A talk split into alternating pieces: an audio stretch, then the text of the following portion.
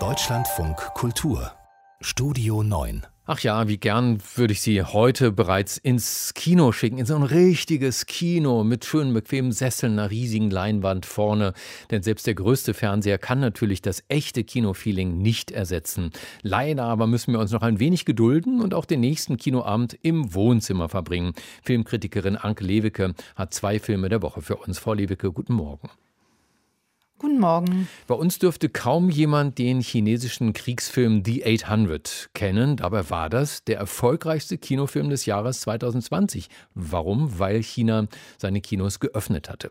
In Deutschland nun ist der Film auf DVD zu kriegen oder online auf Amazon Prime. Er spielt während des zweiten chinesisch-japanischen Krieges in Shanghai im Jahr 1937. Als ich sieben Jahre alt war, wurden meine Eltern und ich und andere Leute Zeugen der Schlacht auf der anderen Seite des Flusses. Das Ufer war voller Menschen, die alle zu diesem Gebäude hinübersahen.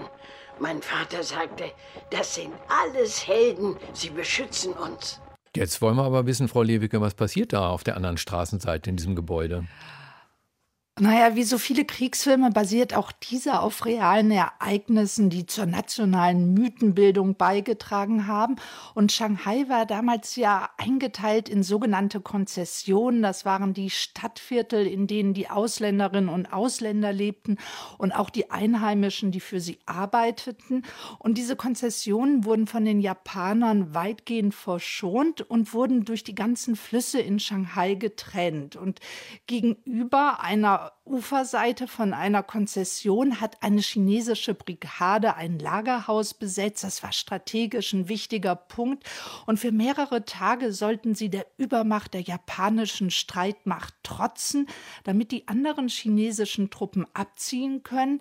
Und gleichzeitig sollte aber auch der ungebrochene Kampfgeist der Armee demonstriert werden. Und die Kamera wechselt nun immer wieder die Position. Einmal ist sie auf der Seite der Konzession, mischt sich unter die Schaulistigen, schaut sich aus der Ferne das kriegerische Geschehen an, dann wirft sie sich wieder mitten ins Geschehen, ins Lagerhaus. Dort herrscht heilloses Chaos und man weiß nicht mehr, wo oben und unten ist. Mhm. Äh, bevor der Film in die Kinos kam in China, hat er ein paar Probleme gehabt mit der chinesischen Zensur. Warum das?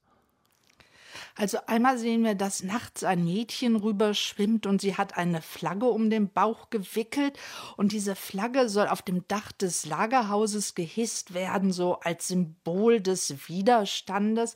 Nur handelt es sich eben nicht um die Flagge des heutigen kommunistischen Chinas, der Volksrepublik, sondern um die der Nationalen Volkspartei Chinas, damals angeführt von Chiang Kai-shek. Und das erboste eben die Zensurbehörde. Deshalb wurde der Film zurückgezogen gezogen und in der zwölf Minuten nun kürzeren Kinofassung sehen wir sie auch kein einziges Mal in Großaufnahmen. Und ansonsten kann man über den Film sagen, dass er einerseits ein bisschen atypischer Kriegsfilm ist, weil man hat ja sonst immer Identifikationsfiguren, die einen durch das Geschehen führen. Hier lernen wir nur flüchtig Männer kennen, die dann bei den nächsten Szenen durch die feindlichen Kugeln wieder umgebracht werden.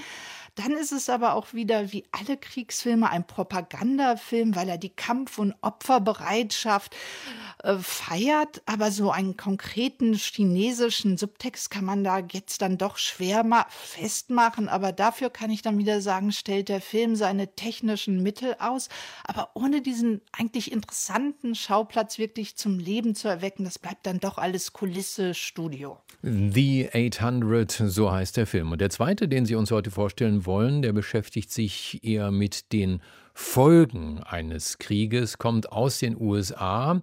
Äh, Cherry, so heißt er, läuft äh, auf dem Online-Portal Apple TV Plus. Und im Zentrum steht ein junger Irak-Kriegsrückkehrer. An welchem Trauma leidet der? Ich würde mal sagen, es wäre gut gewesen, wenn der Film sich auf sein Thema, eben auf dieses Trauma eingelassen hätte. Wir bekommen es hier mit einer unglaublich ausufernden Erzählung zu tun. Der Film ist in mehrere Kapitel eingeteilt und wenn die Überschriften eingeblendet werden, wird das Bild immer so blutrot gefärbt und zunächst lernen wir eben die Hauptfigur Sherry kennen oder ich würde sagen, er stellt sich selbst vor, dieser etwa 20, 22-jährige junge Mann, weil weil es gibt permanent einen Off-Kommentar. Also all das, was wir sehen, erzählt er uns nochmal. Er erzählt von seinen traurigen Familienverhältnissen. Dann verliebt er sich, die große Liebe. Und als diese Liebe ihn verlassen will, meldet er sich eben freiwillig. Dann geht es eben ins Trainingslager. Dann ist er Sanitäter im Irak. Und als er zurückkommt, wird er diese ganzen Bilder nicht mehr los. Er bekommt Psychopharmaka verschrieben. Die reichen nicht mehr aus. Dann wird er drogensüchtig. Die Drogensucht finanziert er eben mit Banküberfällen. Und die ganze Zeit fragt man sich, warum wird denn eigentlich mal die US-amerikanische Regierung hier nicht zur Verantwortung gezogen, die diese ganzen Kriegsrückkehrer eigentlich alleine lässt. Also diese entscheidende Frage stellt der Film nicht. Hm. Die Regie haben die Brüder Anthony und Joe Russo geführt. Die haben auch einige der Avengers-Filme gedreht, vielleicht deshalb auch in der Hauptrolle Spider-Man Tom Holland. Ähm, haben denn die beiden für diesen Film, in dem eben nicht ein Superheld im Mittelpunkt steht, ihren visuellen Stil entsprechend angepasst? Nee, das würde ich nicht sagen. Also sie lassen sich nicht auf diese Perspektive dieses angeschlagenen Jungen ein. Ich finde den Film eigentlich voyeuristisch. Also hm. die ganz, wird alles aufgefahren, alle Effekte. Im Krieg gibt es immer wieder Zeitlupen, Rockmusik und der Schrecken des Krieges wird ausgestellt und nicht mit Bildern hinterfragt. Die Drogensucht wird auch zelebriert mit Opern, Arien und allem drum und dran. Also ich würde mal sagen, die Optik ist natürlich perfekt inszeniert, das Thema verfehlt und eigentlich macht der Film genau dasselbe wie die US-amerikanische Regierung. Sie überlässt Cherry einfach seinem Schicksal. Ja, eigentlich schade, weil James Gandolfini ja auch mitspielt. Den hätte ich gern mal wieder gesehen. Im Kino natürlich, aber das wird sowieso noch eine Weile dauern. Ank Lewicke, herzlichen Dank. Über zwei Filme der Woche, The 800 und Cherry. Beide leider nicht in einem Lichtspieltheater in ihrer Nähe, sondern The 800 gibt es bei Amazon Prime und Cherry auf dem Online-Portal Apple TV Plus.